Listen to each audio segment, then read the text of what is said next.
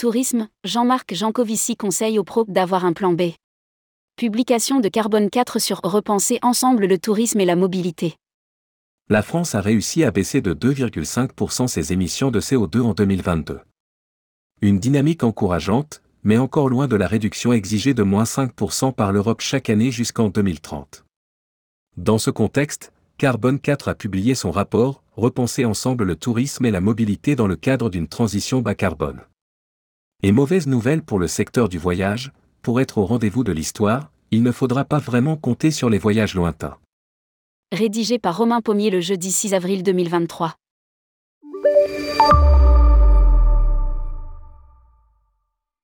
Il y a deux façons de lire l'actualité, soit en prenant les faits sans les remettre dans leur contexte, soit en ayant un regard critique. Bonne nouvelle, la France aurait réduit ses émissions de CO2 en 2022, sauf qu'il existe une lecture un peu moins rose ouverte de cette annonce. Cette réduction est encore très éloignée des besoins du pays pour faire face à ses engagements. Les émissions de gaz à effet de serre se sont contractées de 2,5% l'année passée, selon le CITEPA, sauf que ce chiffre est loin des objectifs français et européens pour réduire de 55% les émissions de gaz à effet de serre à horizon 2030. C'est dans ce joyeux contexte, quand même encourageant, que Carbone 4 a publié son rapport intitulé Repenser ensemble le tourisme et la mobilité dans le cadre d'une transition bas carbone. Et mauvaise nouvelle, 77% des émissions des touristes nationaux et entrants sont générées par la mobilité, et plus particulièrement 41% par le transport aérien. La croissance rapide de l'industrie du tourisme a été stimulée par un accès rapide et bon marché aux ressources énergétiques des transports basés sur la conviction d'un accès illimité à l'énergie, et la faible taxe sur le carburéacteur susmentionné qui a amélioré la compétitivité du transport aérien par rapport aux autres modes de transport. Introduit le document. Tourisme, une mobilité à repenser en faisant baisser la part de l'aérien. Tout serveur de café parisien et tout employé d'hôtel près des châteaux de la Loire est donc, pour une large part, un prestataire annexe du transport aérien, et du transport en voiture pour le reste.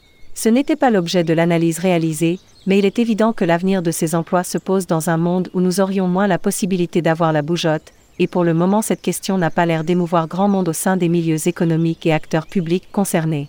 Explique Jean-Marc Jancovici, associé Carbone 4 et président The Shift Project. Cette dépendance à la mobilité carbonée sera l'un des grands défis de l'industrie touristique. À lire, 67% des Français favorables à la taxation de l'aérien. Alors que certaines solutions existent, comme la bulle verte lauréate des Césars du voyage responsable, à grande échelle rien ou presque ne se passe. Et c'est bien tout le problème. Et d'après le rapport de Carbone 4 pour être dans les clous des accords de Paris à horizon 2050, nous n'aurons pas d'autre choix que de revoir notre mobilité, surtout si technosolutionniste ne fonctionne pas. Jusqu'à preuve du contraire, aucune solution n'est encore en mesure d'être déployée de façon industrielle et systémique pour permettre à l'aérien de se décarboner.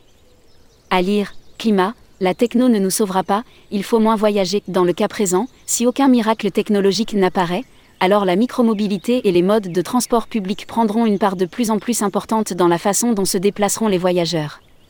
Tourisme, avoir un plan B un peu à l'avance, selon Jean-Marc Jancovici. Si tel est le cas, alors tout le secteur devra se repenser. Dans le cadre de la décarbonation de l'économie, il est risqué de parier sur le tourisme lointain à l'avenir.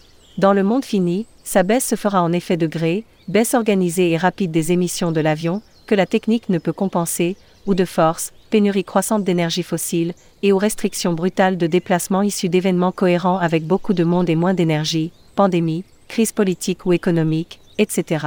Il serait sage d'avoir un plan B un peu à l'avance. Estime Jean-Marc Jancovici. Alors que les compagnies low cost gagnent du terrain même sur les trajets nationaux, le tourisme va devoir se repenser et les touristes changer leurs habitudes. Il est conseillé donc de mettre fin à la dépendance par les compagnies aériennes des aides des régions, créer de nouveaux services de micromobilité sur les sites de vacances et s'intéresser au cas des loueurs de voitures.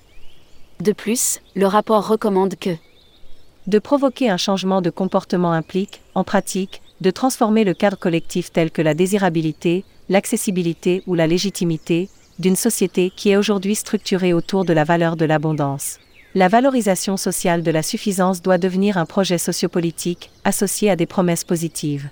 La transition est donc entre les mains des institutions, des entreprises et des consommateurs voyageurs.